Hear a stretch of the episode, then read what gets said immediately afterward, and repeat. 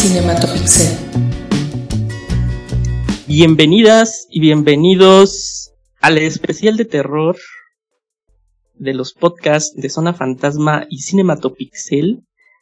En este episodio especial donde vamos a hablar de las películas más horripilantes de la historia y donde vamos a escarbar en los rincones más asquerosos y oscuros de las mentes de estos dos caballeros que el día de hoy me acompañan. En primer lugar tenemos aquí al buen Rodrigo Munguía, alias Cthulhu. ¿Cómo estás, amigo? Hola a todos, ¿cómo están? Qué gusto estar con ustedes otra vez. Estoy muy bien, muchas gracias por invitarme a hablar de, de, de, pues, de temas que a todos nos competen, a todos nos apasionan y que, que se prestan para, para esta temporada, ¿no? Muy bien, Rorro. Y también con nosotros, y, pueden ver ahí esa, esa maravillosa imagen de un, este, de un Tiburcio Trinquetes, hecha por cierto por, por el buen Rorro, no es que yo quiera ser comercial, pero hecha por el buen Rorro, está con nosotros representando al querido podcast de Cinematopixel, el buen Sharknado. ¿Cómo estás, amigo?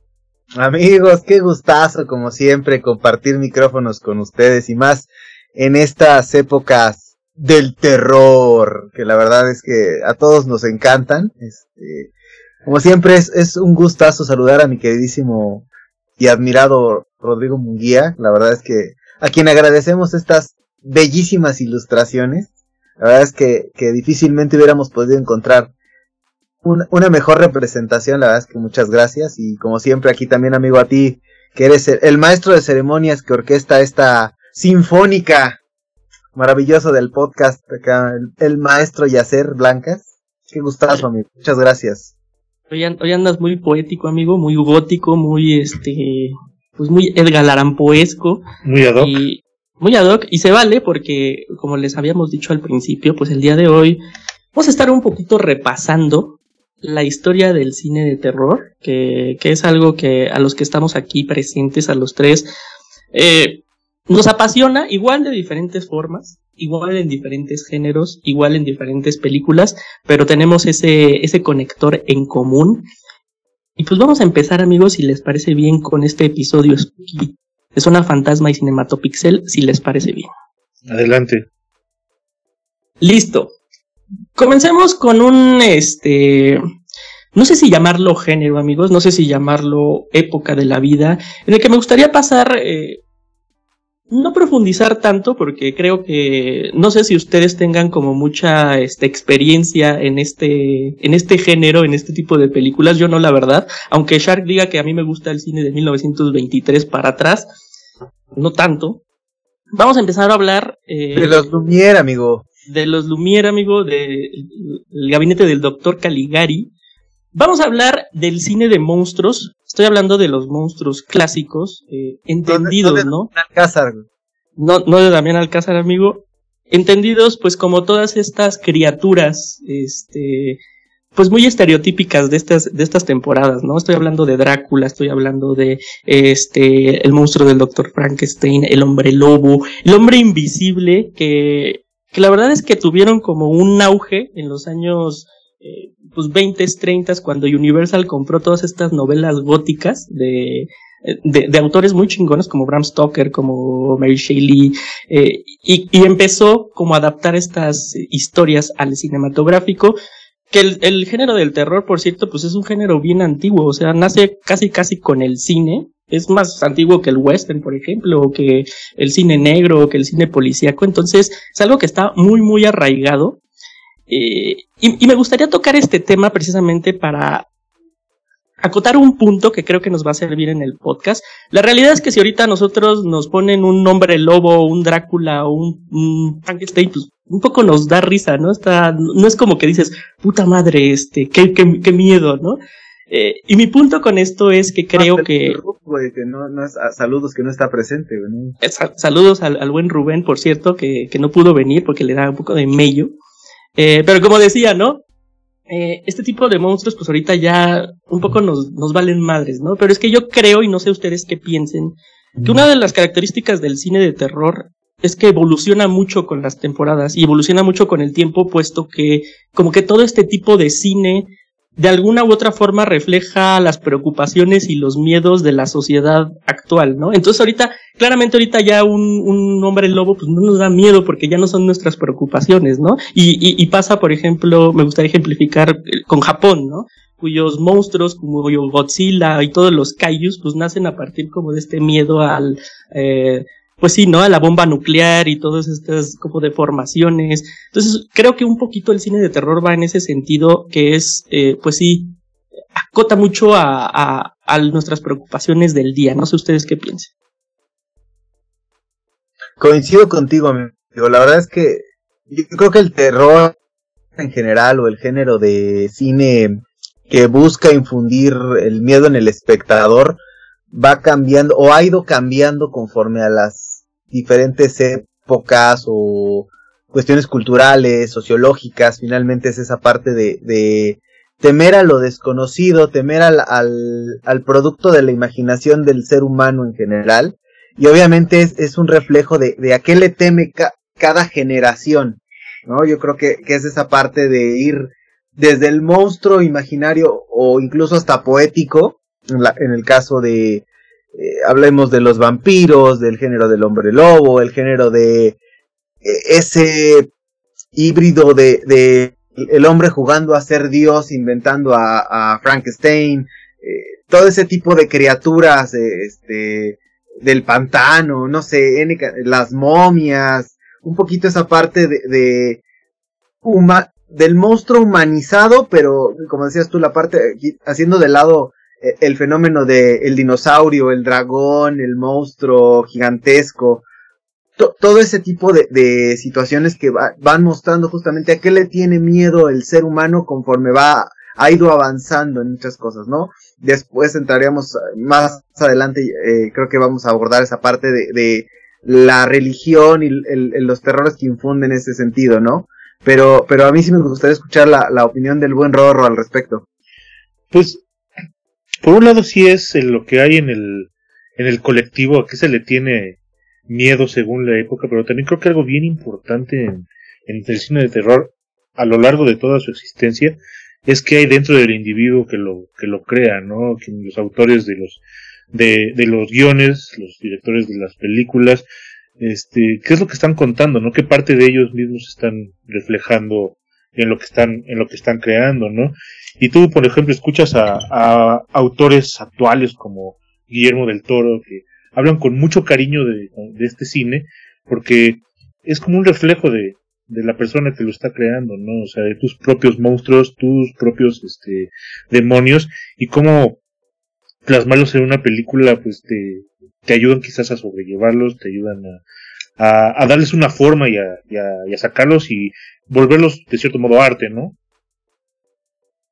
Total, totalmente de acuerdo. Sí, es, es como, es como esta amalgama y creo que lo que dices se me hace bien interesante porque creo que eso, sobre todo en, como dices, los directores de cine de terror, eh, se ha ido amalgamando, creo, mucho esta parte de que hablábamos los tres, ¿no? Porque sí, el cine de terror es algo que representa el colectivo y como tú dices también representa los demonios personales y creo que en los autores actuales del, del que yo diría que es como cine de autor de terror, puta, han ido de lo general a lo particular y de, de verdad ponen creo que sus pesadillas y sus complejos y sus frustraciones y eso hace que sea pues muy muy aterrorizante, ¿no? En esa época, obviamente en los treintas, pues la, la, gente pues era más inocente, ¿no? Y no, no, no tenía miedo como del cabrón, este, asesino del violador, como decía Shark, que también se me hizo súper interesante, fue como ir humanizando a los grandes monstruos, ¿no? Por ejemplo, el, la criatura del pantano, pues no es más que un, ¿qué les gusta? Pues un dinosaurio, un reptil, un dragón, como él decía, y lo llevaron como una forma humanizada para que sea como más cercano y más eh, terrorífico en ese sentido, y creo que eso tiene como en común el cine de terror, que va evolucionando y va haciendo a los villanos como más cercanos a nosotros, pues para que nos den pues, un poquito más de miedo, ¿no? Eso en general, eso yo creo que el, lo que hace, lo que hace que las películas de terror nos hagan clic en diferentes niveles es cómo tú te relacionas con lo que está pasando, llámese un monstruo, llámese una trama, llámese algo muy particular que esté pasando y que a ti por dentro te haga clic y eso te, te involucra mucho más en la película y por tanto te puede dar, te puede dar más miedo. Que, que, ahí yo creo que también tiene mucho que ver la parte de, de, de dónde viene justamente el, el, cine en general o los guiones de cine, porque finalmente se inspiraban en, en obras literarias clásicas. O sea, y, y partiendo de esa base era de, de qué, en qué se inspiraban los autores, ¿no? O sea, era eh, el, vampiro, Drácula, lo tradicional, Mary Shelley, Bram Stoker, digo que, que eh, haciendo como un poquito de lado la parte de las adaptaciones en cuanto al género del vampiro, ¿no? Pero también, o sea, obviamente después vamos a pasar a Edgar Allan Poe, otros grandes, este, autores de, de, de, novelas de terror, ¿no? O sea, ya más adelante hablamos de un Lovecraft, más adelante eh, un Stephen King, digo, ahí va, vamos avanzando en, en, en el que transmitía el, el, autor para infundir terror en el lector y obviamente eso iba llevando al celuloide, que en este caso lo más fácil era entre lo desconocido y un poquito echando a volar la imaginación, no tanto el, infundir esa parte del terror psicológico que después se, vería plasmado incluso también en el cine. Yo creo que aquí sí es muy claro el, el tema de cómo, cómo infundes el terror, digamos, de alguna forma en, en las personas, le muestras algo que entre comillas, o al menos en la época, digamos, en los inicios de, de este género cinematográfico es eh, el vampiro, ¿no? El, el, ser que chupa sangre. Aparte, digo, podemos hablar la parte de la romantización de, de Drácula y de, de los vampiros, los murciélagos, demás, este, insisto, la parte de Mary Shelley con Frankenstein, ¿no? Ese, el hombre jugando a ser Dios y, y lo que puede generar, ¿no? Ese monstruo, y, ahí un poquito empezando a jugar con la tecnología y hasta dónde puede llegar esa parte con el humano, la licantropía, este, el, el, hombre lobo digamos, en, en, el sentido clásico de las cosas, ¿no? El, el jugar con un poquito con la mitología de, de las momias.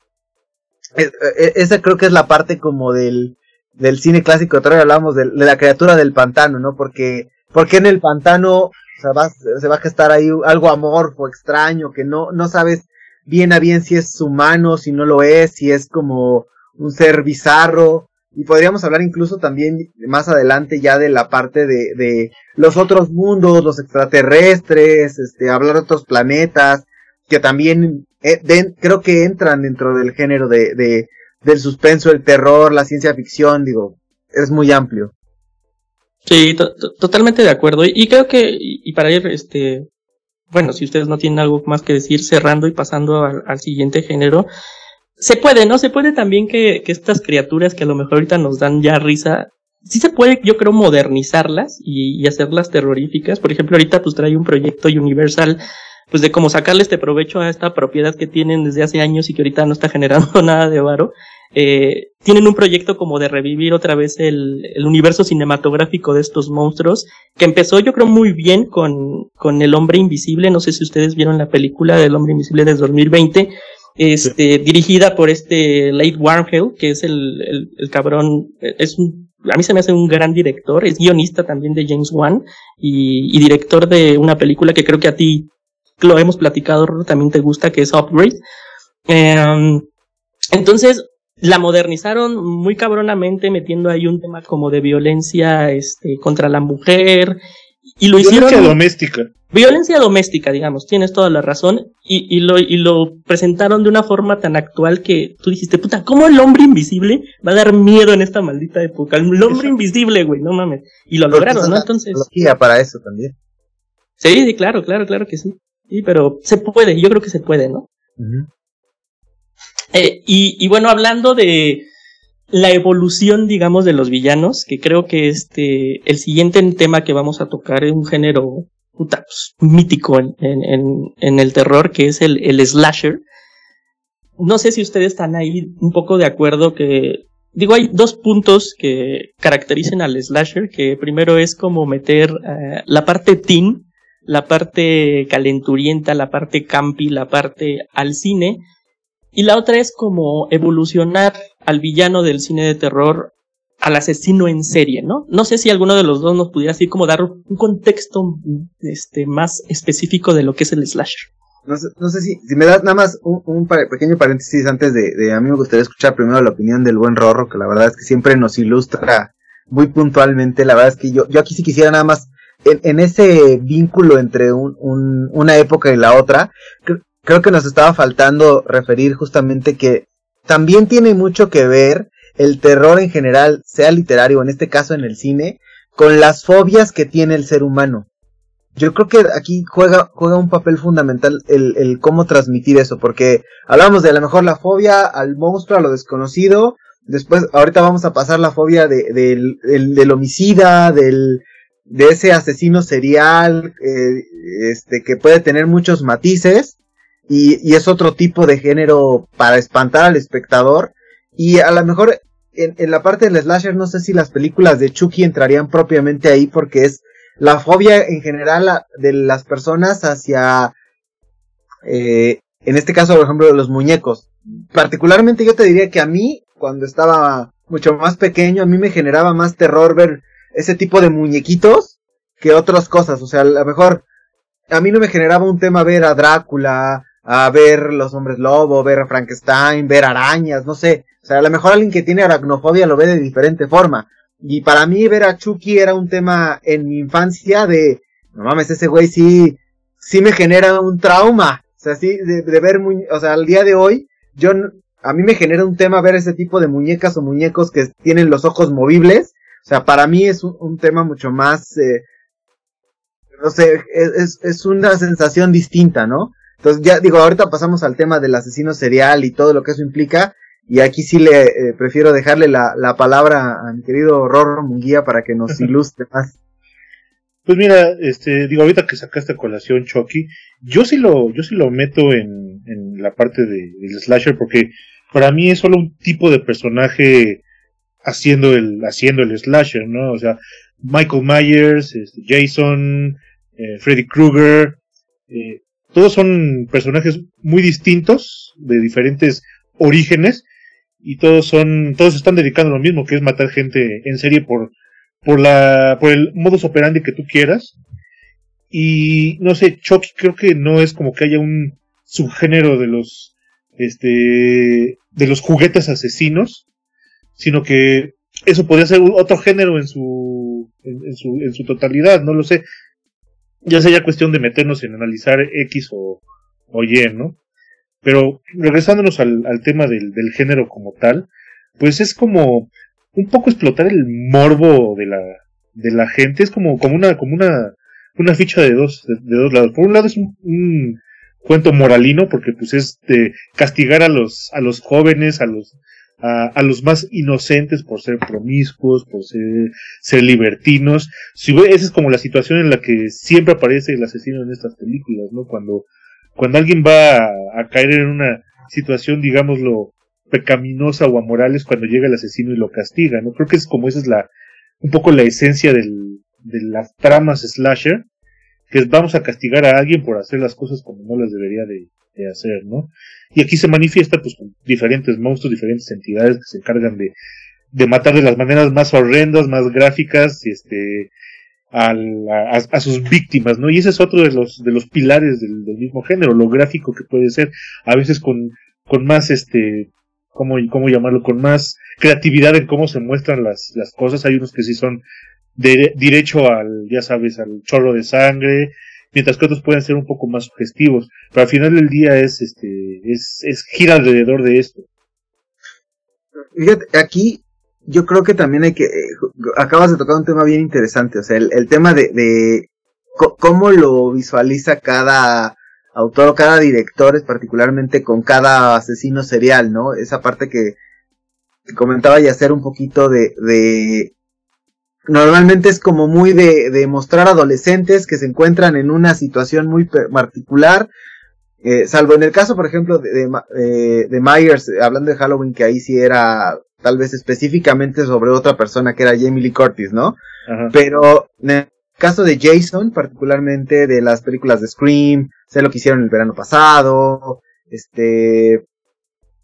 Porque todo, Freddy también jugaba un poquito con eso, pero Freddy jugaba un tema como psicológico de las pesadillas y el mundo de los sueños y, y hasta dónde, qué, tan, qué tan profundos pueden ser los miedos de una persona que el subconsciente los refiere a, a, tus más eh, a tus sueños más escondidos, valga la redundancia, y también hablando de lo mejor ya, ya de las películas de Siniestro, a mí unas de las que me gustan mucho también son las de eh, Chains, Texas Chainsaw Massacre, o sea, la verdad es que esas también me parece que el típico, así como el pueblo eh, donde está la gente como culturalmente más atrasada, entre comillas, que de pronto te das cuenta que tiene ahí este, está, está encubriendo ahí algún tipo de persona con una deformidad que se convierte en el asesino serial, ¿no? Hablando de la que Texas después, versiones muy chafas, pero que intentaron hacer eso como la de la casa de cera, son las que se me vienen a mí ahorita a la mente, ¿no?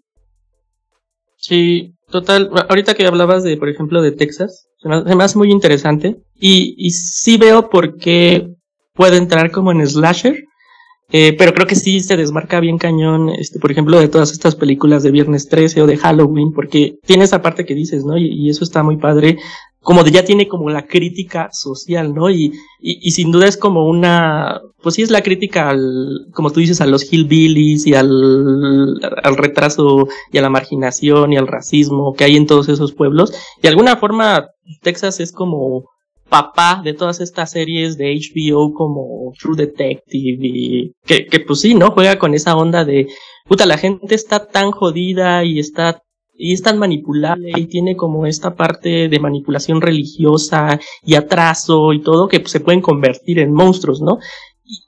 Y, el slasher, pues no sé, no sé si sea tanto como un slasher porque como dices, es una familia, ¿no? La que te, la que te está persiguiendo ahí es como un, pues sí, como que una representación de cómo la marginación te puede llevar a la mierda. Entonces, lo veo, lo veo, por supuesto, veo en el slasher, pero creo que sí rompe con el género bien cabrón, este, Texas, que es una de mis películas favoritas. Chulada, chulada. Pero yo creo que es la forma en la que, encontraron la forma de ir modernizando a Jack el Destripador. Al final del día, o sea, no podían seguir con ese mismo eh, parámetros, o sea, tenían que evolucionar y creo que el slasher es justamente la, evolución de Jack el Destripador.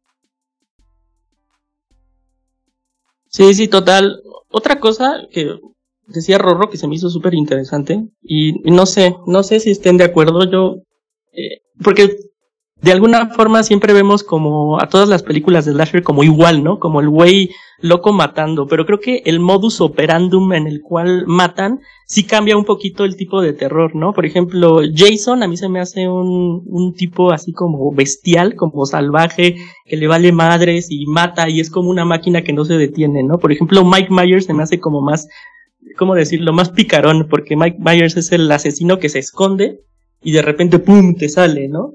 Este, a mí Freddy se me hace más caricaturesco, o sea, Freddy, por ejemplo, de los tres es el que menos me da miedo, se me hace más caricaturesco, pero, pero creo que la idea detrás, como decía Shark, de que se te aparezca en los sueños y sea el terror de tu subconsciente y de tus pedos y de lo que decía Rodo de tus demonios, se me hace muy interesante, pero como villano, a mí Freddy siempre me ha dado un chingo de risa, no sé por qué. Yo creo que buscaban también un poco eh, matizar, ¿no? O sea, realmente en aquel entonces era cómo entretengo a la audiencia. O sea, pensando en la época en la que surge todo este tipo de películas, que, que también creo que a, la larga es abusar también un poco de, la, de las franquicias. Porque cuántas películas hicieron de Viernes 13, cuántas películas de Pesadilla en la calle del infierno. Chucky es una saga que todavía está y vienen spin-offs. Toda esa, o sea, cuántas películas de Halloween. O sea, yo creo que también es buscar la manera de no sobreexplotar. O sea, al principio a lo mejor es una idea innovadora que al final es después agotas y agotas y agotas hasta el punto en el que el espectador ya no se asusta, se cansa de, de ver es repetición.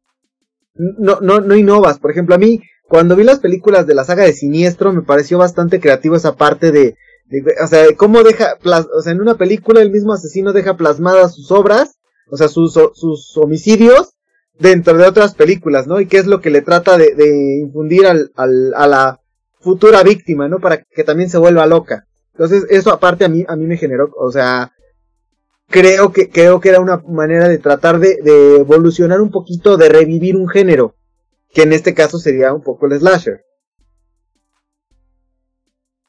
Digo, y hay N, porque también, por ejemplo, algunas otras que han pasado también más por ahí de, como Candyman, este, que tal vez no es como tan popular, pero eh, ahí está en el culto, ¿no? Puta, yo justo, justo, justo, te lo prometo, te iba a hablar de Candyman, que es un, que pues ahorita tienen, ¿no? Como su, hicieron su, su remake, que está creo apadrinado por Jordan Peele, ¿no? Y a, mí es una película que me da un chingo de miedo, o sea, porque pues imagínense que dices el, el nombre de ese güey cinco veces y se te aparece un, un negrazo por Detroit. Pues no, o sea, es, a mí Candyman yo lo recuerdo como algo que me da, ya fuera de, fuera de broma, sí lo recuerdo como algo que me daba un chingo de miedo, güey. ¿No? ¿A ustedes no les, no les daba miedo Candyman?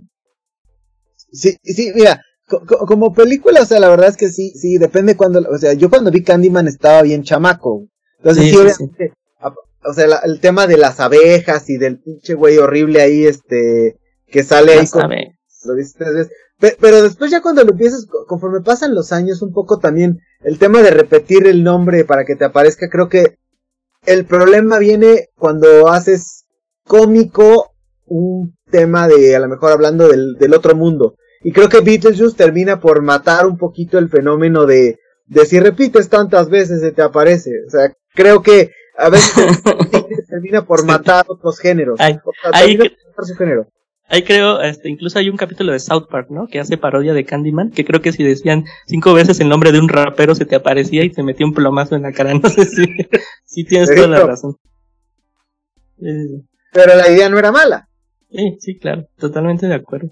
Y, y, y, también dijiste un, una película que también creo que es como parteaguas y y es como una parodia del, del slasher y rompe y creo que le dice como adiós a ese género que pues ya para ese entonces pues como que ya no servía, ¿no? Ya no asustaba y le dieron la, la vuelta de tuerca que es Scream, que, que es una película que yo vi hace poco, hace puta tres, cuatro meses y que la verdad que me la pasé muy chingón, es muy divertida. Además de que tengo un crush así impresionante con Nip Campbell, es, es muy divertida y, es muy inteligente a la hora de parodiar y a la hora como de decirle adiós a ese género que yo creo que para ese entonces pues ya no nos daba miedo, ya no funcionaba, ¿no? Sí, totalmente. O sea, me parece que Wes Craven, o sea, tiene, tiene una buena idea que al final, o sea, las mismas películas de Wes Craven terminan generando lo que acabamos de decir, la parodia que es lo que gesta después Scary Movies y etcétera, etcétera, ¿no? Y al, y al final es eso. O sea, la, la idea propiamente no me parece tan mala, pero es más como el tema de, de, de, de, otro, de otro punto que se vuelve ya cliché de todas las películas de terror, que es el scare jump.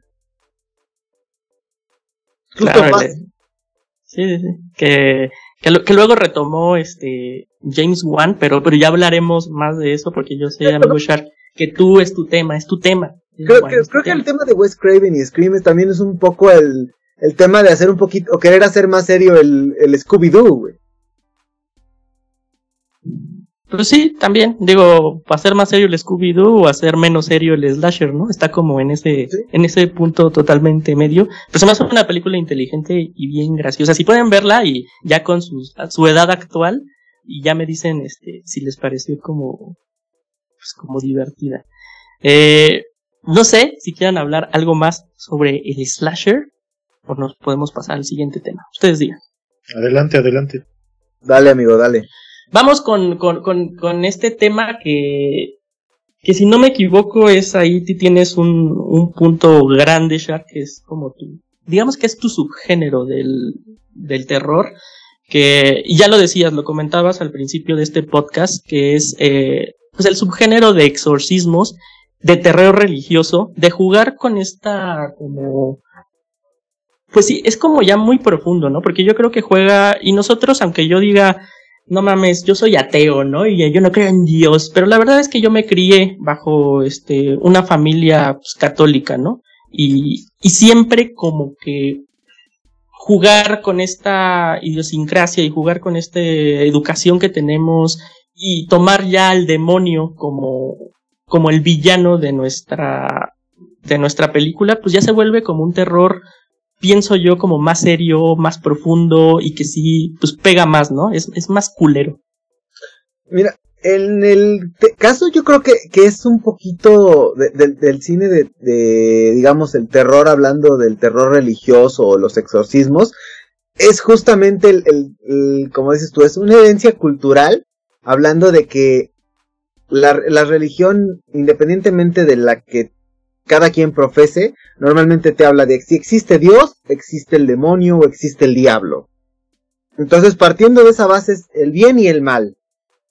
El punto es, cuando lo llevan a la pantalla grande, más allá de las obras literarias y demás, pero en, este punto del hablar de cómo, transmitirle al espectador esa sensación de, de cómo asustarlo, esa parte de, digo, en general creo que en cualquier religión siempre te hablan de, bueno, si tú obras bien, finalmente vas a tener un premio, el paraíso, la redención, perdón, etcétera, etcétera. Y si tú has sido una persona que has actuado mal, que has odiado, que etcétera, etcétera, finalmente vas a tener un castigo en esa otra vida independientemente o en esa parte de, de, lo, de si hablamos desde la Divina Comedia y Dante, los infiernos, este, históricamente en, en, en, el contexto que tú quieras te van a hablar de que hay un, hay, hay una penitencia y un castigo en otra vida, ¿no? Entonces es esa lucha entre el bien y el mal entendiendo a lo mejor el contexto de la parte eh, católico-cristiana romana, que es la que conocemos históricamente, finalmente vas a tener eh, esa lucha entre Dios y el diablo, ¿no? Lucifer, este, Mefistófeles, la, la, denominación que tú le quieras dar. Pero al final es e, esa parte de, de la posesión de algún ente externo, de maligno, que de pronto se apodera de un cuerpo humano y a través de él pretende llegar al mundo terrenal o hacer de él sus obras. E, esa parte de que además es capaz de poseer los objetos, de, de tomarlos, de llevar a cabo acciones que son completamente sobrenaturales, a la gente le encanta al final del día y eso me parece que sí es un terror mucho más genuino porque a veces la gente lo identifica con algo mucho más palpable. Es, es, un, es una situación que la gente dice, esto, conozco a alguien que le pasó, o sé que ha pasado, o he leído al respecto. Entonces creo que eso ha funcionado también en el cine al, grado de que, y vamos al, al, al ejemplo quizá que todo mundo ubicamos que es El Exorcista. El Exorcista es quizá la película de terror por excelencia, porque aparte de, todas las historias y mitos que hay alrededor de que durante la filmación pasaron cosas, que él por meterse con, con ese tema, a los sectores ya les cayó como una especie de maldición y no pudieron hacer otras situaciones más allá de la, película. Todo, todo, ese tipo de, de, entorno que rodea a, a, ese fenómeno al final, yo te diría, o sea, tú ves El Exorcista hoy es una película que se siente vigente, que no, no, no se siente vieja a diferencia de otras películas Hablábamos, eh, en muchos slashers tú los ves hoy y dices, como alguna vez dijera Bob Patiño, no puedo, hasta la persecución se vio falsa. O sea, y en el caso del exorcista, yo creo que es una película que en la época que sea, se ve, se ve bien, o sea, la, la película, la trama, el cómo se desarrolla. Olvídate, los efectos especiales, a lo mejor entendiendo las limitantes. Y aún así, te transmite una, o sea, olvídate del vómito verde de Reagan esto, quitando esa parte, o sea, la verdad es que el contexto, la trama, la, la banda sonora, todo, todo te transmite esa parte. Y, y si ya avanzamos a lo mejor a una época más actual, el, el exorcismo de Emily Rose, al menos a mí es una película que a mí me cuesta trabajo sentarme a verla sin tener una sensación de incomodidad. Y creo que es justo lo que se pretende con este tipo de películas. Digo, podemos pasar por N cantidad de posesiones y demás a lo largo de la historia del cine. Hay muchísimas. Pero creo que, que, que al menos esas sí tienen una trascendencia mayor. Digo, te podría decir otra, por ejemplo, la profecía. La, la profecía, la trilogía clásica me parece que tiene un, un contexto muchísimo más poderoso que cuando quisieron hacer el, el, el remake que tan malo fue que se quedaron en una sola. O sea, e, el tema, las primeras fueron muy buenas. Esa parte de jugar con esa, e, ese, digamos, ese apartado, entre comillas, prohibido de la Biblia, del Apocalipsis y el Anticristo y el 666, que es jugar con toda esa parte, ¿no? O sea, que, que, que después lo trasladamos justamente a la parte de, de las películas actuales de, del conjuro, ¿no? Eh, de James Wan y todo lo que ha hecho el, universo del conjuro alrededor de esa parte de los casos aparentemente documentados de situaciones que pudieran o no ser reales, que a, a nadie le constan, pero que a todos nos, nos gusta ver esa parte y pensar de basada en hechos reales, ¿no? Eso, eso también ya te transmite una, un contexto completamente diferente, hablando de del demonio puede existir y puede poseer a una persona y existen a, su vez eh, de alguna manera otras, eh, valga la redundancia, otras personas que se dedican a investigar lo, lo paranormal, no, no, en el sentido del fantasma, sino esa parte de, de, las posesiones y el demonio y los objetos que de pronto eh, adquieren otro tipo de personalidad, no sé, es, es yo creo que un contexto bastante interesante y que me parece a mí que es algo muy funcional y que creo que a veces, si bien usa el, el, el cliché del scare jump, también creo que se enriquece con, esa parte de, asustar al ser humano con el cómo te comportas en vida y cómo tus creencias te pueden llevar a esa parte. No sé qué piensen ustedes.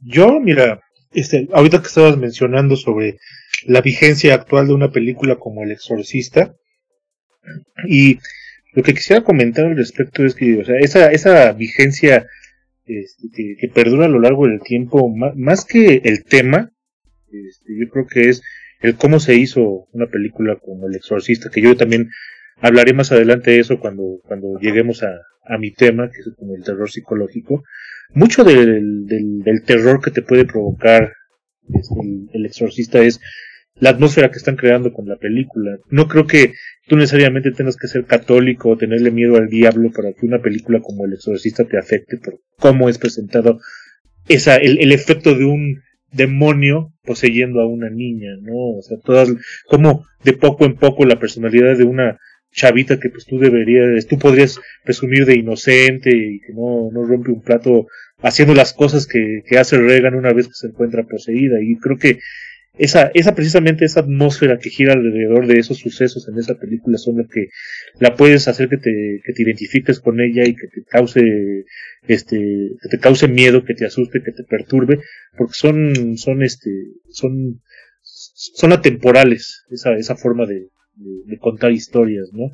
No es tanto él que se le la entidad que se le metió a esta niña, sino las consecuencias que tiene para las personas que están a su alrededor, lo que significa, lo que te provoca ese miedo. Sí, totalmente de acuerdo. Y, pero por ejemplo, ahorita que, que decías eso, y es que sí hay muchas formas de entender el, el exorcista, ¿no? Eh, tienes toda la razón, tiene una atmósfera bien cabrona. Eh, yo lo digo en el aspecto personal, a mí tal, el exorcista me pone muy mal, pero sí estoy como muy consciente que sí tiene que ver con esa formación religiosa que tiene, ¿no? Porque no, no es solo como la parte de la posesión demoníaca y cómo afecta a la niña, y como decía Shark lo del vómito y la criatura y cómo la enfeece, ¿no? Para, para hacer, para joder a los demás, ¿no? Yo creo que el exorcista es perdurable y chingona porque juega con conceptos bien arraigados del catolicismo, por ejemplo, la culpa, que es, que es un concepto con el que siempre nos educan a los que nos educan bajo el catolicismo. A mí, a mí, por ejemplo, una escena que me da un chingo de malestar y de terror en, El Exorcista, no es todas estas partes de la caminata de la araña y la niña. Una, una cosa que, una escena que me pega mucho es cuando el diablo toma como la voz de la mamá del padre Carras que acababa de morir y le empieza a reclamar de que por qué la dejó sola, ¿no? ¿Por qué, por qué la dejó morir sola y por qué no la visitaba?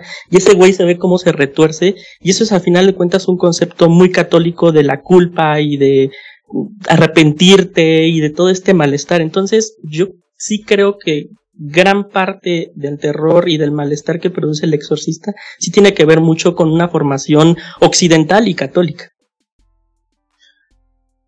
yo, yo aquí, aquí quisiera abonar un poquito a lo que bien decía nuestro querido Rorro en el sentido de, de, por eso quise como abonar la parte de, no propiamente es la del catolicismo, o sea, yo creo que en general, o sea, todas las religiones tienen esa parte de jugar un poquito con el bien, el mal, o sea, y, es, y es, es jugar con eso, o sea, es, es esa parte de, del demonio, independientemente de lo que creas, que posee a otro, a una persona, que posee un objeto, o sea, sale más allá. O sea, digo, a lo mejor podemos separar un poquito. ¿Y si un, pero... ¿y si un budista ve el exorcista? No sé, pero se me viene a la mente Poltergeist. y ahorita tú con lo que decías de que si un budista ve el exorcista, es, es a lo que voy a mi punto de que no necesariamente, o sea, sí entiendo que mucho del éxito y mucho de todo el revuelo que causó el exorcista, pues fue porque este su cuna es una es una, es una, es un país este, de raíces católicas 100%, ¿no? Entonces, obviamente todo ese revuelo, este, se ve amplificado por la audiencia que lo, que, le cause como más, más incomodidad, ¿no? Pero a, a, lo que yo iba con mi comentario es que quizás no necesitas tú tener ese, ese bagaje, ese, ese, ese miedo, este, inculcado desde niño de que si tú vas, te portas mal, vas a terminar en una eternidad este, de, sufrimiento, es el, el, el, el, tú dejarte absorber por una, una cápsula que es esta historia, en el cual, sí, o sea, está, es, llámalo como quieras, llámalo Pazuzu, llámalo Satanás, llámalo, es una entidad que se le metió a una niña y que, y, y que, y que prueba esa, esa, ese poder que tiene, esa maldad que tiene, atacando a la gente verbalmente, o sea, porque no necesita ni siquiera hacerlo físicamente, verbalmente, este, con cosas que sabe que los va a, lastimar, que es lo que, es lo que hace con Carras, lo que hace con, con Merrin en, distintas ocasiones, ¿no?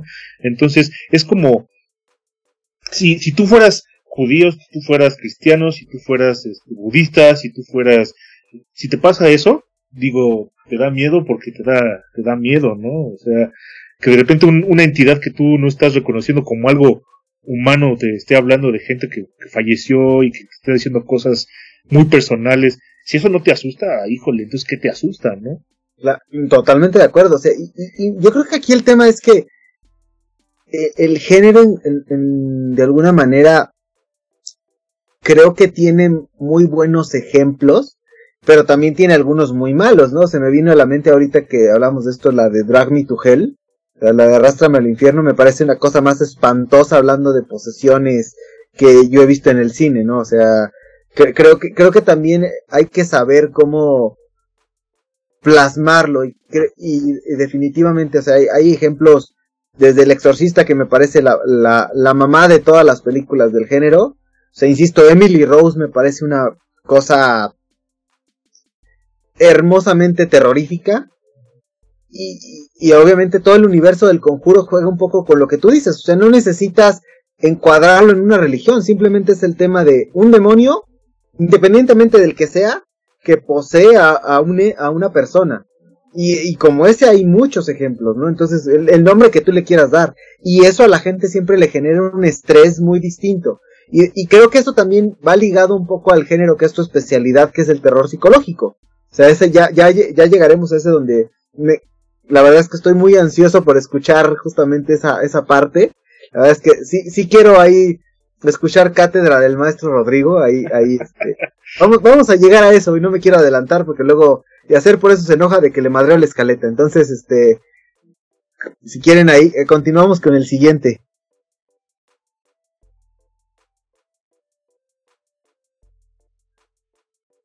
Sí, eh, adelante, vamos con el siguiente tema que vamos a entrarle a la parte de los zombies, que pues, eh, es un género como extraño, también antiguo, pues es más antiguo de lo que pensamos. Hay incluso una película que, que sucede, creo, en Haití, donde tienen como una, pues una tradición muy, muy cabrona con todo esto de, de las personas que reviven el vudú, toda esta parte. Entonces, es un género también ancestral.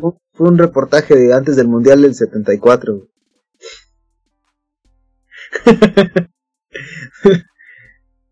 Ajá, y... Ahí estamos, todos. Sí, sí. Ya nos volvimos zombies, se mutió. no, yo sí los escucho a, a todos. Ya no, a ti no te escucho. No, ya se nos murió el productor, se volvió un zombie en este momento. Hola, hola, ¿me escuchan? ¿Me escuchan? ¿Me escuchan? Sí. ¿En qué nos quedamos? Ah, sí. Eh, género zombies, ¿verdad? Sí. Eh, entonces, pues sí, eso es un género bastante arraigado también en el cine, que ha pasado por pues, como muchas, este, muchos maestros. Pues Romero yo creo que sería el primer gran maestro del, del, del cine de zombies. Eh, hemos tenido en los últimos, ¿qué les gusta? 15 años una sobreexplotación del subgénero increíblemente cabrona que ha pasado por series, este, el, el fenómeno de Walking Dead, que ha pasado por cosas muy chingonas como, como la película de Danny Boyle, este, 28, este, exactamente, que, y que ha derivado incluso en tanta sobreexplotación que, que, un poco también ha terminado como en esta parte de comicidad de películas muy chingonas, ¿eh? Como, como Zombieland, este, lo que ha hecho Edgar Wright o lo que ha hecho Zack Snyder, que a mí me parece, pues muy entrañable, pero sí es un género que puta, cómo se ha sobreexplotado. Yo sigo sin entender por qué a, la gente y a la audiencia en general el zombie como que le, le, llama tanto la atención. Rorro, ¿empiezas o le doy? A ver, pues vamos a darle, mira. Pues como, como mencionamos antes, todo se, todo se va a miedos primigenios, ¿no? O sea, ¿quién, quién no le tiene miedo al, a la muerte?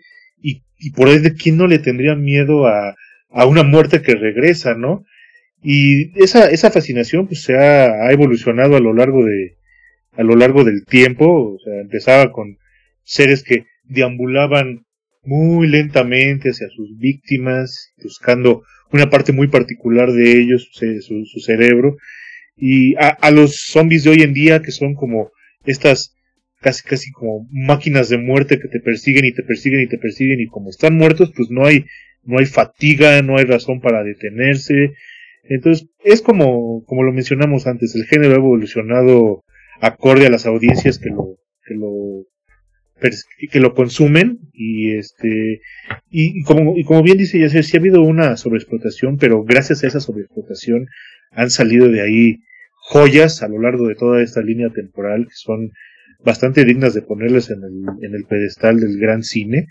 Y este pues yo creo que es la, la gran importancia del, del género zombie y lo que lo ha mantenido vivo durante durante tanto tiempo no y ahí ahí habrá mucha gente que sea como muy purista en el cual no, pues el zombie tiene que ser, ya sabes, esta, esta, esta, este ser que vino a, de vuelta a la tierra por un ritual y que se mueve muy lentamente y que, ya sabes, ¿no? O sea, como las reglas que, que, en, un principio se establecieron sobre qué es lo que era un zombie a lo que tenemos hoy en día. Yo creo que en cuanto a contar historias no, no hay, no hay reglas. Las reglas ya las decidirá la audiencia que las consume. Y este, pues no sé, no sé qué, qué más puedan ustedes comentar al respecto. Yo, yo creo que al género del zombie le ha pasado un poco lo mismo de lo que hablábamos en, el caso del slasher, o sea, porque con el zombie han jugado en la parte como comedia, han jugado en el cine la parte tratando del terror.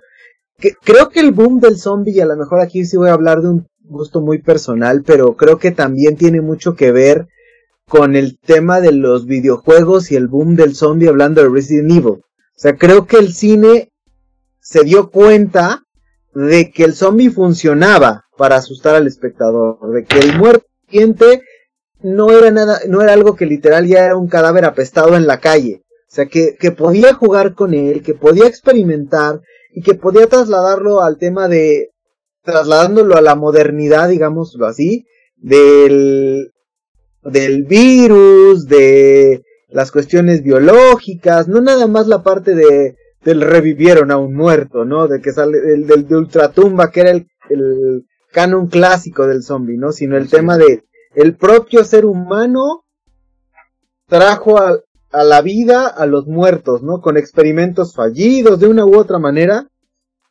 tiene, fue creando a su propio monstruo, ¿no? De alguna forma.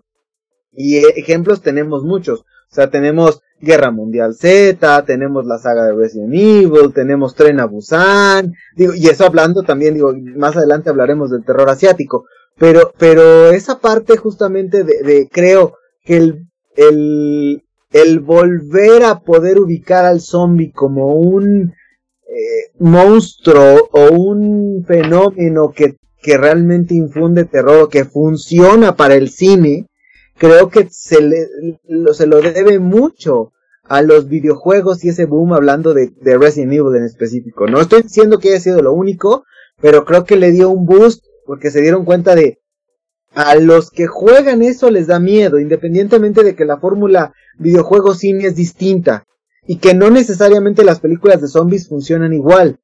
Pero creo que también esa parte de, de la horda que corretea al, al, humano que se hace héroe es algo que al, al, en, en el cine funciona, a la gente le gusta, y ahí mezcla otras cosas, porque mezcla el gore, mezcla un poquito, mezcla, mezcla un poquito el, el asco, mezcla un poquito esa del, de el muerto viviente, este, el enemigo que, ¿cómo matas a un muerto, no? valga la redundancia. Entonces, que, creo, creo que tiene matices y por eso se presta que funcione a muchos niveles. Sí, totalmente. Sí, pues el, el, el zombie ha, pues que eh, además ya hay zombies de todo tipo, ¿no? Y Zombieland juega un poquito con esa idea, ¿no? De, en su madre cuando dice, no, es que está el zombie Homero Simpson, el zombie Terminator, ¿no? Y puta, a mí, por ejemplo, a mí me da mucho terror el, el, el zombie porque los zombies de Romero eran como lentos, ¿no? Eran como estúpidos y te iban persiguiendo con el clásico cliché del movimiento. Luego viene el zombie como más, este, pues sí, súper poderoso que te puede, este, que, incluso es, este, se mueve más rápido que el ser humano. Eh, puta, hay, hay de zombies, pero a, a, a matar, ¿no? Incluso por ejemplo, en, The Walking Dead, que fue la cosa que creo que más le hizo daño al zombie en, a nivel cinematográfico, pues ya era como, como una especie de mueble, ¿no? Era como, yo me acuerdo que ya las últimas temporadas de The Walking Dead eran como una telenovela de, de TV Azteca, donde de repente había zombies alrededor, ¿no? Y entonces, yo la verdad no sé, no sé si ustedes le vean como futuro al género. Yo, yo le veo como decía Rorro, ¿no? Esta sobreexplotación trajo cosas padres porque trajo cosas en, más en la onda de parodia, más en la onda de comedia, de parodia, de parodia, de parodia, que en manos de un director inteligente, capaz, pues pueden salir cosas muy chingonas. Pero yo no sé, yo creo que el género de zombies habría que dejarlo para, como dice Shark, que vuelva a ser una criatura funcional y terrorífica en el género cinematográfico, si habría que descansarla pues unos añitos, ¿no? Porque estoy totalmente de acuerdo. A mí un zombie de, de videojuegos me da diez mil veces más terror que, que un zombie de una película. Pero cabrón. Entonces yo creo que, no sé, creo que el género de zombies está a punto de morir, espero. Pues mira, el, problema es que se viene un reboot de un remake, reboot más bien de la serie de Resident Evil. Entonces, o sea, difícilmente creo, creo que la gente le gusta explotar esa parte. Y te digo, o sea, finalmente el cine de zombies se da para muchos, eh, y por ahí a mí se me vino a la mente un bodrio por ahí donde sale incluso Jenna Jameson se llama el ataque de las zombies, no sé qué, o sea, que es como una especie de bar stripper de zombies, no sé si alguno de ustedes la vio, es una cosa espantosa, o sea, no, tiene nada de terror, o sea, el terror es que alguien se haya atrevido a hacer esa película, no, no la trama. Sí, no, ya este, ya este, la parodia ya está mucho más allá de, de todo, ¿no? Entonces, pues no sé, si, si, si les parece bien, dejemos aquí a los muertos vivientes, porque vamos, ahora sí, al mole, al mole, al mole de nuestro amigo Rorro. Eh. Vamos al terror psicológico y tú danos, ábrenos este pista con, con este tema, Rorro, por. Pues mira, este, a mí el, el terror, o sea, todos los géneros que acabamos de mencionar los, los conozco como mera, como mera cultura o como parte de la cultura pop a la hora de, de, crecer. O sea, yo crecí con películas como Viernes 3, El Chucky o eso, pero nunca, nunca ha sido como el, el mi, género, ¿no? Salvo por un, un, un, nicho muy particular que es el que, el que voy a hablar.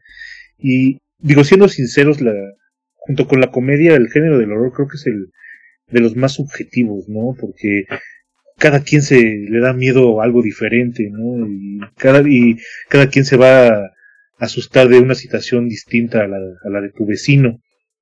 Y a mí lo que me gusta del, del terror, del terror psicológico, es que como tú bien acotaste en un tuit hace unos días ya, este, sobre el trabajo de Roger Eggers y de Ari Aster, es el crear una historia y a crear al mismo tiempo una atmósfera donde esta historia se lleve a cabo que de poco en poco, haciéndote mano de las actuaciones, de tu guion, de tu, de tu banda sonora, este, de tu uso de cámara, de tu iluminación, ir tejiendo una, una historia que te haga sentir, te haga sentir incómodo, te haga sentir vulnerable, que esa armadura que tenemos frente a un monitor de que pues, es algo que no está pasando, ¿no? Es algo que, que de, lo, que estamos alejados, que poco a poco te vaya involucrando de manera pasiva en una historia, al punto de que estés tan envuelto dentro de ella, que ese terror que te quiere, que te, que te quiere contagiar se vuelve inevitable, ¿no? Te vuelvas tú una presa, la presa de una araña que te está, que, te, que durante dos horas te ha estado tejiendo alrededor de ti su telaraña y que llega un momento que te das cuenta de que pues ya no hay vuelta atrás, lo que estás viendo te va a llevar a un lado y, y te va a, te, va a dejar este quizás herido, te va a dejar eh, con, con, como se llama este género, con miedo, con horror, con terror. Y quiero, quiero este, enfocarme en un par de, películas que salieron hace relativamente poco, hace 6 y 3, 4, 3, ¿cuánto salió? 2018 entonces salió Hereditary, ¿no? Sí, 3 años, 3 y 5 años, que son La Bruja y Hereditary, que son historias bien diferentes, están situadas en líneas temporales mucho, muy, muy distantes, pero que las dos comparten como precisamente eso de lo que he estado platicando, ¿no? Sus autores se encargan de crearte una atmósfera, de contarte una historia que es como dejar una olla express calentando en bajito durante todo el día. Y por medio de las actuaciones del argumento, de, de efectos de sonido, de tomas, de situaciones, te van, te van absorbiendo, te van haciendo parte, parte continua de su trama.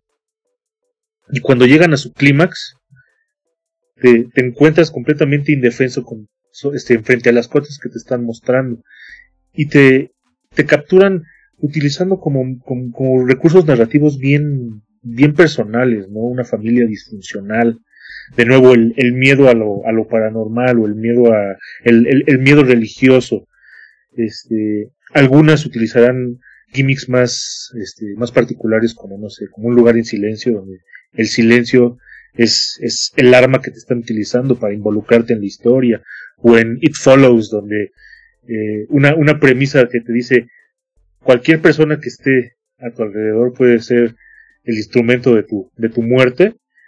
Todo, todo, todo eso y cómo lo, lo anidas en una historia y que esa historia, te digo, te, te lastime, te cause miedo, te horrorice. Ese es el tipo de cine que a mí más me llama la atención y creo que es el más difícil de, de lograr porque pues para lo, lo que para mí puede parecer este, completamente aterrador y completamente perturbante para la otra persona, quizás no va a ser así, ¿no?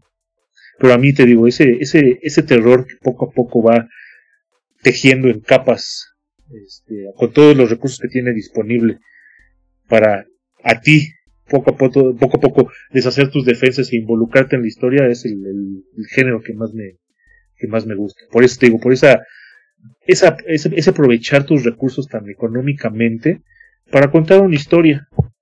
Eh, una historia puede ser muy torcida, puede ser muy familiar, puede ser muy... que, de, alguna forma te va a, lograr este pegar de cerca, ¿no? Y perturbarte y mantener y, y, y tenerte sentirte vulnerable. A, mí antes de escuchar la, la, opinión del maestro del maestro Yacer Blancas, este, a mí sí me gustaría preguntarte, Rodrigo, la película esta que surgió primero de un corto que salió en YouTube y luego se hizo largometraje, esta de Lights Out. Ajá. ¿Y encuadraría en ese género? No la he visto, entonces no sabría, no sabría decirte a, o sea, a crítica de, de, su trama, pero la premisa también, o sea, bien podría irse por ahí, porque la premisa es, pues, cuando yo apago la luz, como que veo, veo algo, ¿no? La prendo ya no hay nada, la apago y la prendo y... entonces está está como como esa, esa esa premisa está como cayendo en algo muy primigenio de nosotros, que es por ejemplo el miedo a la oscuridad. Y, y, el cómo utilices eso para crear una, una atmósfera, pues yo creo que es donde vive o muere una, una premisa así. No, no, no, te, te lo comento porque a mí, particularmente cuando se iba a estrenar la película y un poquito leyendo el contexto de dónde había salido la idea, a mí se me ocurrió ver el, cortometraje en YouTube, me parecía una gran idea, obviamente ahí entendiendo que no había presupuesto y, esa parte, como bien dices tú, el, terror de, básico del, del, ser humano, del temerle a la oscuridad y cómo jugaban con eso. Al final creo que en la, en la película ya hollywoodense, creo que que se queda corto, ¿no? Al final es como el susto fácil, el scare jump, no, no, sé qué es más terrorífico, si eso o la reacción que le está haciendo la vacuna de AstraZeneca a Yacer en este momento que se nos está muriendo. Entonces, este, pero justamente esa parte a, a, mí, a mí me ahorita que, que tú tan puntualmente insisto, la verdad es que, que yo siempre aprendo aquí de, del maestro Rodrigo, la verdad es que para mí es un gustazo siempre escuchar las explicaciones tan puntuales yo tenía esa duda, o sea, si esta película tal vez para mí sí calificaría en terror psicológico, pero, pero o sea, no sé, a lo mejor si alguien diría, ay, o, estas películas de James Wan, no de las del conjuro, sino la, la, su otra saga, este, se me va el nombre siempre, este, que salen de hecho hasta los mismos actores, por Dios, este, ¿cómo se llama? The Conjuring. Ah, no, no, no, no las del conjuro, sino las otras de... Insidious. Insidious, exacto. O sea, Insidious, ¿dónde, dónde entra? Pues, pues, no sé, o sea, a mí más, o sea, como su recurso principal, o bueno, no sé si principal, pero al que más acude, este, acuden es esto del jump scare, entonces no sabría exactamente si, si, si esa es como una manera efectiva de crear una atmósfera, porque al final de cuentas en este tipo de películas estás a la expectativa de, ¿no? O sea, cuando tú llegas y te paras en una sala de cine para ver unas películas, sabes que en algún momento va a venir y es efectivo en, la manera que es efectivo que alguien se te ponga detrás y te diga, ¿no? O sea, te vas a asustar porque es algo que no, no, no, no esperas, este, momentáneamente, pero creo que el nivel de saturación que, que tú, que, que, tú como individuo consumiendo un contenido llegas en ese de, de tipo de películas no es tan efectiva como el, el, una narrativa que te esté llevando hacia un punto donde ni siquiera tú te diste cuenta de que estabas así de perturbado o así de asustado como en las películas que ya he mencionado. Entonces, te digo, como a mí el, el Warrenverse no es exactamente como mi, mi, mi, mi, mi, gusto, no sabría decirte qué tan, qué tanto pudieran comulgar con el, con el, con el tema. No, no, y te decía, o sea, es que aquí, de hecho, esas películas de Insidious se salen del Warrenverse. O sea, utiliza a lo mejor al mismo actor, pero el contexto es diferente en la parte de jugar con el ¿qué pasa si me puedo meter a la mente de una persona y ver desde la mente de la persona qué le tiene miedo? Y además lo sumo al otro género que habíamos hablado anteriormente, la posesión. O sea, la posesión demoníaca mezclada con el terror psicológico, mezcla... y, y antes de, pasar, justamente aquí me gustaría hacer como un, como un paréntesis antes de llegar al último género que, que teníamos previsto, que es la parte del falso documental porque entramos a la parte de dónde entra Rec y dónde entra la bruja de Blair. La primera, ¿no? La segunda es un bodrio. Pero justamente ese, ese concepto de usar el, el filme en primera persona, como lo hace, como juega Rec, de hecho, y como juega justamente la bruja de Blair, que en su momento, digo, era, era algo bastante creativo. Después ya me parece que es así como, la primera vez está padre, después ya es, ah, pan de lo mismo. Entonces, yo no sé ahí ustedes qué piensen. Yes. Ah, bueno, digo, un poquito, este, perdón, Chuck, pero regresándome un poquito al, al género, este, ahorita, si quieres, hablamos de, de la bruja de Blair. Este, yo nada más quería un comentario de, porque Roro tocó a dos directores que a mí parecen súper, súper interesantes y que no me gustaría dejar pasar este, que son Ari Aster y, y, Robert Eggers, que, que aunque tienen como su parte, este, como bien lo decía Rorro, este terror pagano, este terror, este, religioso, a mí, este, lo que, como que más me, me da, este, choque de, de, sus, este, de sus películas, pues es como esta parte también dramática. Creo que son directores de terror, pero también directores ultra super dramáticos. Eh, por ejemplo, si vamos a Midsommar, A mí la escena que más me causa terror es la escena inicial, este, con Florence Pugh, este, llorando por la muerte de sus, de su familia. Una, una muerte de lo más así horripilante, temible de lo que te puedas imaginar. Lo mismo me pasa con Hereditary. A mí lo que me da miedo de Hereditary no es tanto como la parte de, este, de la secta satánica o del demonio. Me da mucho, mucho malestar toda la parte del drama familiar que tienen alrededor cuando muere la hija menor, este, de una forma también increíblemente grotesca. Si nos vamos a la bruja, hay una escena a mí que me causa mucho, mucho, mucho, mucho terror, que es eh, ver a Anya Taylor Joy jugando peekaboo con su bebé con, el, con su hermanito y de repente vas y, y no está el bebé y me da tanta, tanta ansiedad.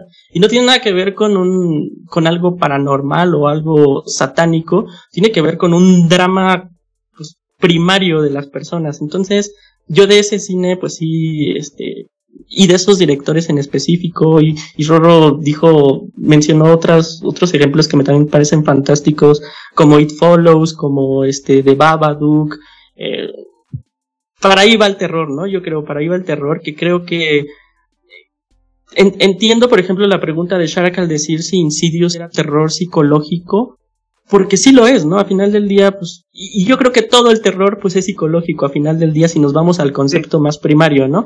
Yo creo que al, al definir este género como tal en el que estamos, yo, yo lo llevaría más a la, este, al camino del, pues del terror dramático. Es como me gusta a mí definirlo porque sí es un terror pues muy cercano y un, y un terror de familia, ¿no? Si te vas a los, a los cortometrajes de Ari Aster, no sé si los han visto, hay un cortometraje horrible sobre, que se llama El secreto de la familia Johnson o algo así, no sé, que se trata como de, de un hijo que está enamorado de su padre y cómo lo acosa. Suena ridículo y suena tonto, pero es, pero es muy terrorífico. Es horrible, es horrible y te hace sentir como muchas, muchas ñañaras, ¿no? Y es justo este, eso. es justo lo que yo mencionaba a la hora de crear una atmósfera. Se están valiendo de cosas de las que todos podemos identificarnos porque todos tenemos familia, todos tenemos dramas cerca de nosotros, todos tenemos problemas con pareja, que por ejemplo es, es, es algo que te puede hacer relacionarte mucho con cosas que se aparecen en Midsummer, todos hemos estado, este, todos tenemos amigos, todos tenemos ese tipo de conflictos y cuando una, cuando películas como esas utilizas, utilizan eso como esqueleto para contar su historia, es de ahí que te afecten tanto, porque siempre va a haber una fibra que te va a decir, ay, me ha tocado pasar por eso, sí, sí puedo identificarme con ese, con ese drama que están sufriendo estas, estas personas en esta película y es la manera como te, te, te, empujan hacia la, hacia la trama y te hacen involucrarte y te hacen que realmente te, te aterrorice porque pues te estás poniendo en los zapatos de alguien más, ¿no? Sí, totalmente, totalmente de acuerdo y, y bueno, eso en cuanto al, a este, pues a estos directores y, y perdóname Shark, este, en cuanto al tema de, de la bruja de Blair, sí, o sea, yo, yo la verdad cuando vi la bruja de Blair por primera vez, eh, me causó cierto porque llevaron como a lo más, hemos estado hablando, ¿no? En, esta parte del cine de terror, que como que la evolución se da a llevarlo al nivel más cercano, más primitivo, lo que decía Rorro, ¿no? Todo mundo tiene familia, todo mundo tiene... Y pues la bruja de Blair como que siento que trató de llevar eso a... Pues sí, no se me hace tan mala idea. A mí lo que me, me da mucho este asquito de la bruja de Blair es que trajo consigo una cola tremenda de películas que vieron una oportunidad muy, muy grande en eso, ¿no? Porque pues, se gastaban tres pesos en hacer este, estos falsos documentales y pues les, les generaba dinero. Entonces, a mí la, la bruja de Blair me molesta. No, no sé dónde ponerlo, sinceramente. No sé si es un terror realista, no sé si es un terror pagano, no sé si es religioso. No sé dónde ponerlo, pero a mí lo que me molesta es como técnicamente creo que trajo esta cola de de directores y, y de películas y de sí de películas que vieron una oportunidad de negocio que son terribles muy muy terribles.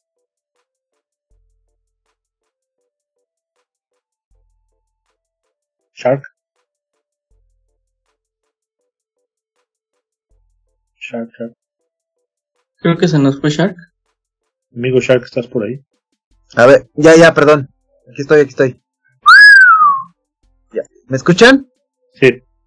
Eh, creo que creo que con el tema de las brujas, yo creo que es eh, omitir un poquito, nos habíamos brincado, ¿no? De los monstruos clásicos, o sea, en general la brujería por sí misma también yo creo que trae aparejado un tema, ¿no? En, esa parte de, de históricamente el, el, ser humano o, la historia de la humanidad, valga la redundancia, siempre es hacia las brujas y quémelas y la hoguera y demás, la hechicería y todo lo que eso implica, ¿no? Entonces, creo, creo que aquí, en, el caso, como decía, hablando, la cuestión cinematográfica, Yacer tiene mucha razón de que encuentra una forma de cómo hacer terror barato.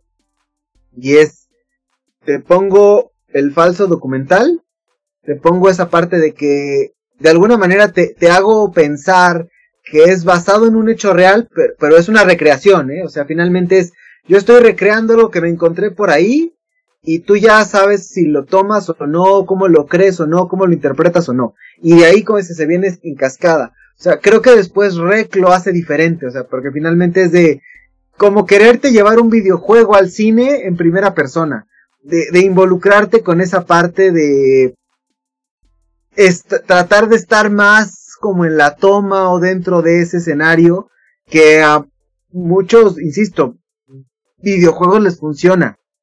Porque es esa parte de involucrarte, ya, ya no lo ves desde el personaje que tú estás manipulando, o sea, o el actor que tú estás viendo en escena.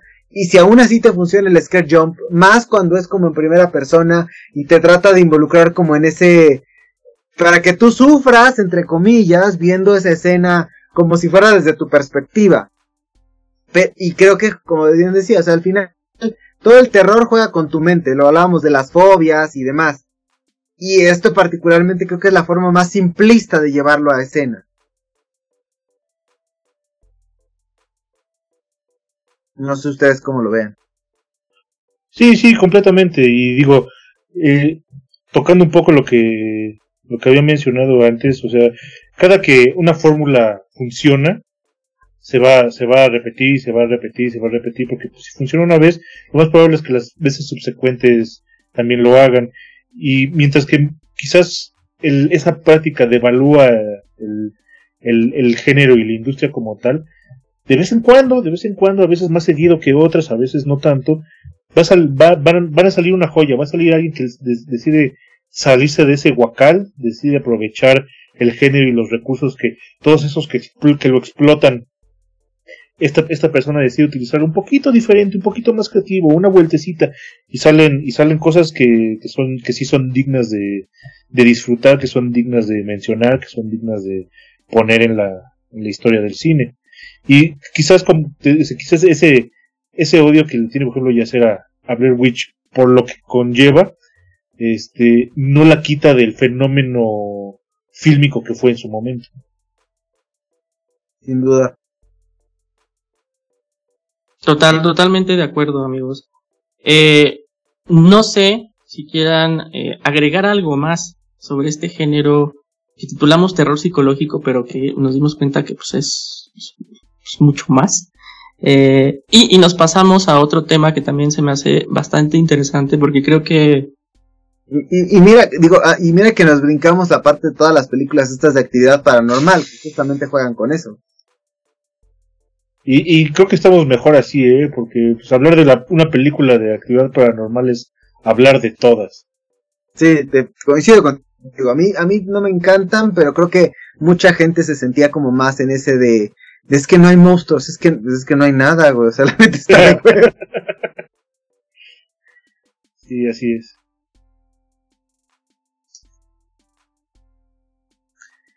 Pues creo que es momento de, pasar al, al, a la sección del terror asiático. Aquí no sé si, no, sé quién quiera abrir mesa o abrir pista. Querido Rorro. Eh, no, a ver ustedes amigos. Le cedo la, la batuta. Como, veo que acá en, en, esta película de terror que estamos grabando, nuestro amigo se sigue muriendo lentamente. eh, si me lo permiten. Yo creo que el terror asiático es, yo a, título muy personal siempre he pensado que es una, hablando del guion, me parece maravilloso. La ejecución, hablando específicamente de los asiáticos, es muy mala. Sin embargo, la, ejecución hollywoodense de los, del, del terror asiático me parece muy buena o muy plausible. Creo, creo que en general el cine japonés o el cine coreano, hablando de terror, si lo vemos aquí se ve como un cine muy de bajo presupuesto, muy low profile, muy serie B. Y obviamente ya cuando lo llevamos a la pantalla, a la cuestión hollywoodense lo enriquecen.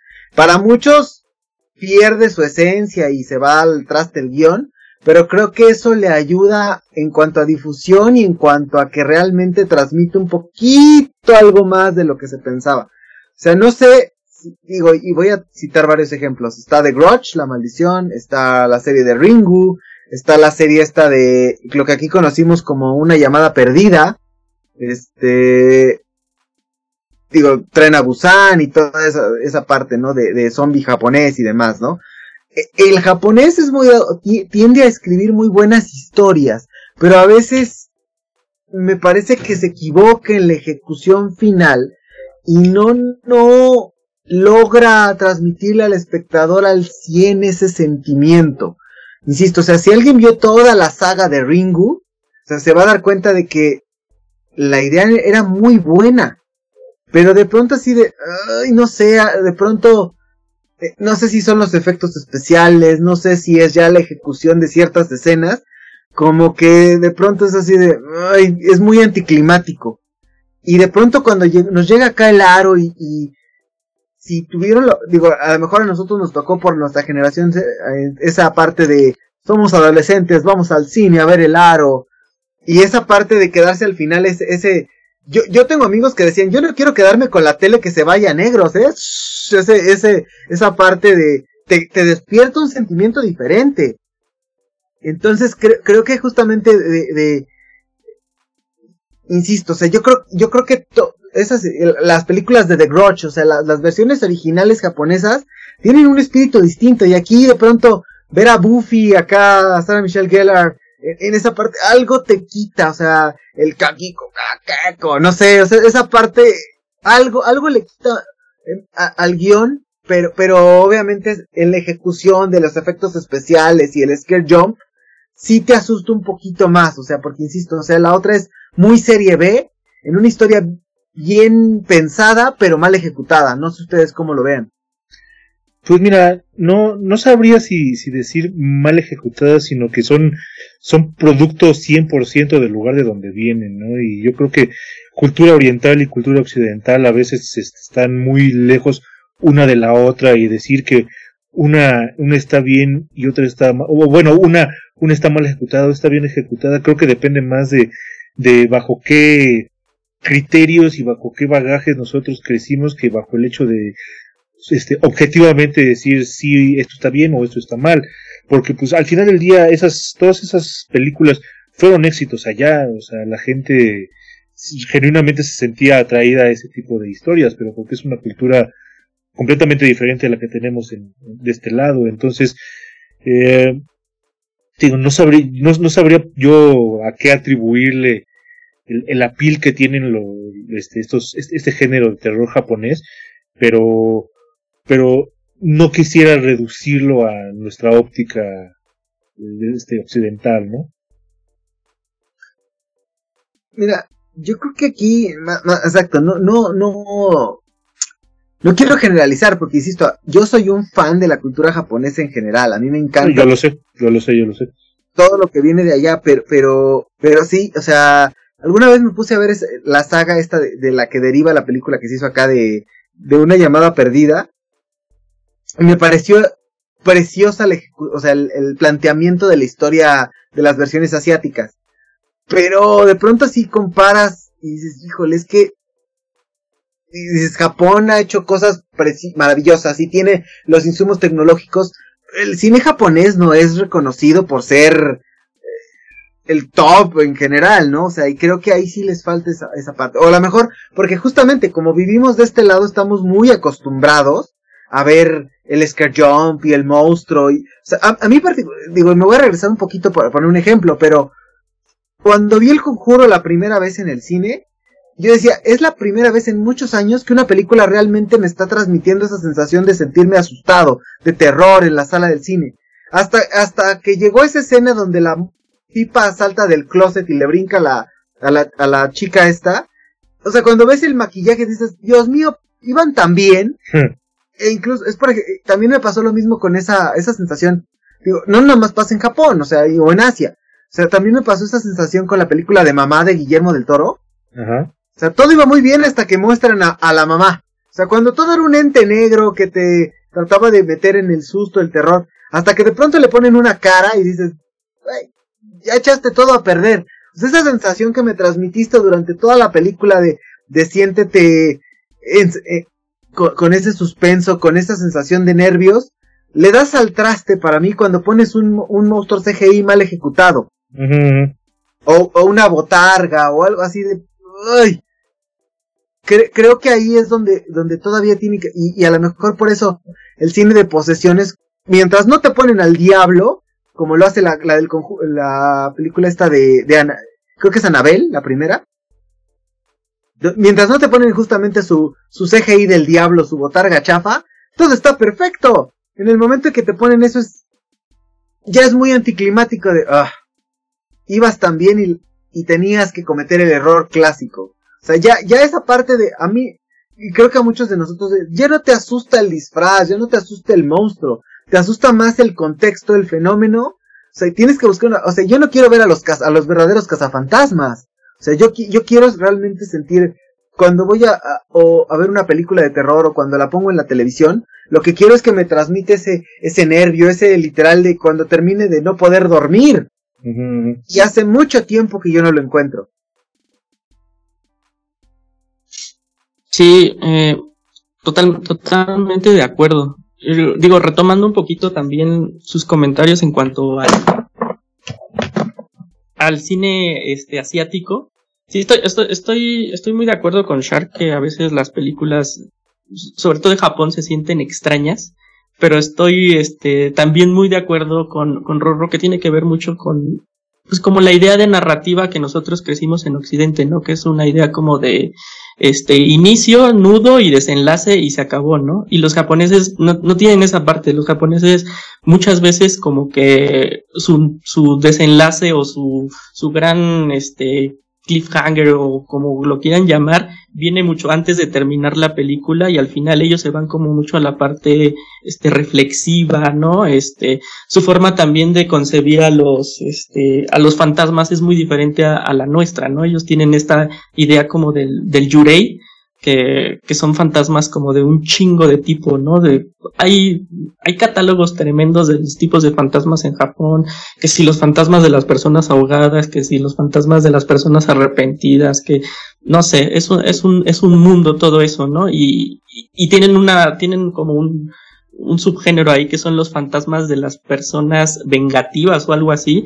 que básicamente es nuestra idea occidental de lo que debe ser un espíritu, ¿no? El espíritu carrero que se esconde debajo de la cama y está jodiendo a todas las personas, ¿no? Entonces, nosotros tenemos, yo creo que va muy, muy de la mano en que nosotros tenemos como una percepción, pues muy pequeña de, de todo este mundo de la espiritualidad y del terror y ellos es, es, es un mundo aparte, tienen un imaginario muy tremendo y por eso yo creo que a veces se pueden sentir como sus películas, sobre todo las de terror, que son muy frustrantes porque pues no nos dan eso a lo que estamos acostumbrados, que es el jumpscare, que es el, este, pues sí, el ente malévolo que nos va a joder todo el tiempo. Entonces, creo que va muy por ahí, pero sí, sí, sí entiendo totalmente a Shark. También me he sentido muy frustrado con esas historias y a veces siento que no están terminadas, pero creo que es por su esencia y su concepto que tienen tanto de la narrativa como de, de la espiritualidad. Un poco va en ese sentido. Yo creo que aquí, digo, ya, ya haciendo un momento un poco de, de plasmar nuestras conclusiones aquí, eh, mi querido Rodrigo, a ver, tú, tú, ¿a qué, ¿a qué conclusiones hemos llegado después de este análisis de tan breve y a la vez tan enriquecedor que hemos tratado de hacer de, de los géneros de terror? En conclusión, el terror es un género de contrastes. no, sí, o sea, mi conclusión es que eh, el, terror este, nace en el, en el corazón de cada persona que lo crea y que lo consume, ¿no?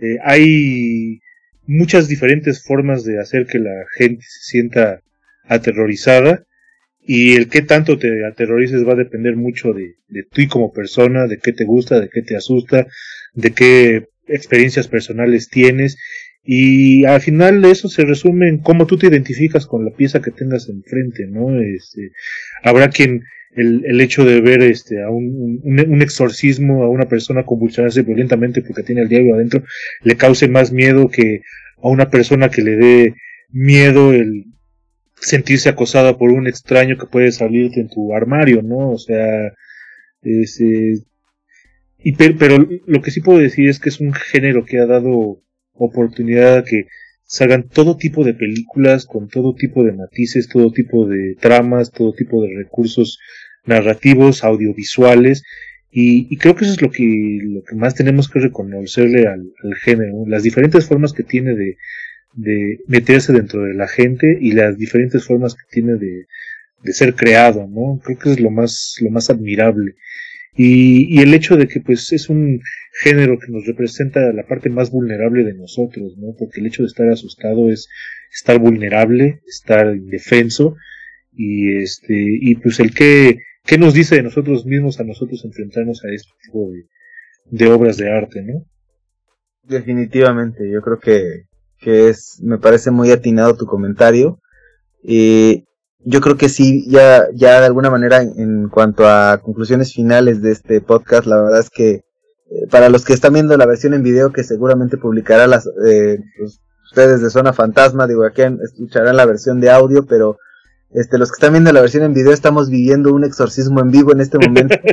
Nuestro Yacer está siendo poseído por algún ente extraño. Este, razón por la cual no sé, no sé si estén posibilidades de darnos conclusiones del tema. O, o, o prefiero nada más este una, una despedida muy breve, porque insisto, o sea, creo que, creo que eh, Pazuzu se le está metiendo aquí al compañero.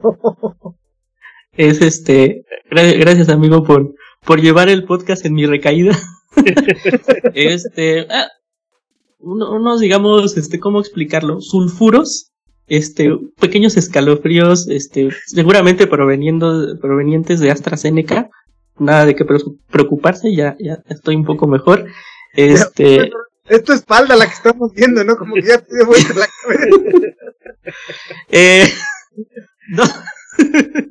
Esto es terror y no estupideces, ¿eh? Um, no, nada más a, este último comentario y muy breve. Creo que me quedo con lo que, lo que dijo Roro al principio del podcast y, y creo que me quedó muy claro que el, el terror pues se concibe a partir como de los miedos colectivos y los grandes miedos, pero al final pues, lo que te da terror es como tus demonios internos y lo que procesas tú como persona y lo, el bagaje que tienes y, y pues todos estos este, pesadillas internas que tienes, es ahí donde se da creo que el buen cine de terror. Entonces, pues me quedo con ese, esa concepción que le dio Roro al principio a este tema. Sí, totalmente de acuerdo. Mira, yo creo que aquí ya para, para despedir el, el podcast, la verdad es que creo que es un género que a los presentes y, y también creo que, bueno, al menos a uno de los ausentes de esta emisión. el otro, la verdad es que sé, sé, que es más partidario, hablando del buen Rups, este, de la literatura de terror más que del cine de terror.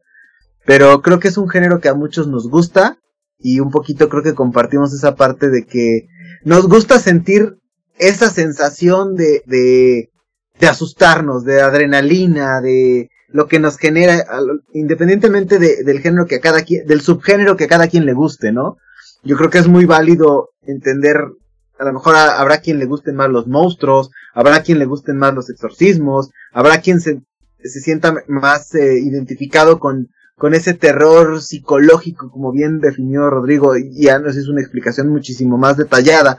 La, la verdad es que creo que es un género que se, que normalmente se explota en esta época del año porque es, eh, el Halloween americano, el Día de Muertos mexicano, o sea, siempre, siempre da para mucho más, ¿no? Y a lo mejor podríamos hablar de N cantidad de películas u otras, este, eh, variantes que tiene el género, pero por lo rico que es, ¿no? También hay cosas muy malas, hay cosas muy entretenidas, hay algunas que son tan malas que dan risa, hay otras que simplemente son muy malas, y otras que, que son piezas de, de la cinematografía, eh, hablando en sentido histórico de, o de, de conservación, ¿no? Entonces, al final creo que, creo que hemos hecho o hemos tratado de hacer un, un, recorrido por diferentes épocas, por diferentes eh, películas, recomendaciones, tal vez, ojalá algunas a, las personas que no han, no han tenido oportunidad de ver muchas de las películas de las que hemos hablado, denles una oportunidad. Eh, y finalmente creo, creo que es el, el momento de, de, como siempre, agradecer a, a, nuestros amigos de la zona fantasma que, que abrieron este espacio, que hicieron posible esta emisión, en la cual que esperemos que a, los podescuchas de ambos canales que final, de, estos podcast hermanos este les, les haya sido de, de utilidad o que les sea entretenido y pues bueno, este, yo quisiera aquí eh, despedir aquí a mis queridísimos amigos de los que siempre aprendo mucho de la zona fantasma, al poseído Pazuzu, que está del lado izquierdo muriendo lentamente. Este, ya no, ya no lo escuchen ustedes amigos porque ya tiene los ojos rojos y ya este, ya, ya la verdad es que está hablando en, en, en un lenguaje extraño. No sabemos qué vamos a hacer. y este, del otro lado, al maestro Rodrigo Munguía, que, del cual siempre aprendemos en cada emisión que tenemos oportunidad de compartir con él, con sus conceptos tan puntuales y tan enriquecedores. La verdad es que yo es una persona a la que el tiempo, el poco tiempo que tengo de conocerlo, la verdad es que siempre aprendo de él y, créanme que le tengo una gran admiración, mi querido Rorro. Muchísimas gracias, me halagan mucho tus palabras y muchas gracias por invitarme a, ñoñar con ustedes una vez más. Y bueno, y bueno de parte, digo, a, a nombre de los ausentes que también, este, están viviendo sus propias películas de terror en este momento ahí. No sé si juntos o por separado. Este, al Keanu Reeves de Naucalpa, nuestro querido Pepe, y a, y a, y a Pai Mai, versión joven también de Naucalpan, el buen Rubs. Este, yo fui Shark, y esto fue una emisión conjunta especial de Halloween, de Zona Fantasma y Cinematopixel. Hasta la próxima. Cinematopixel. Producción Baena Lab.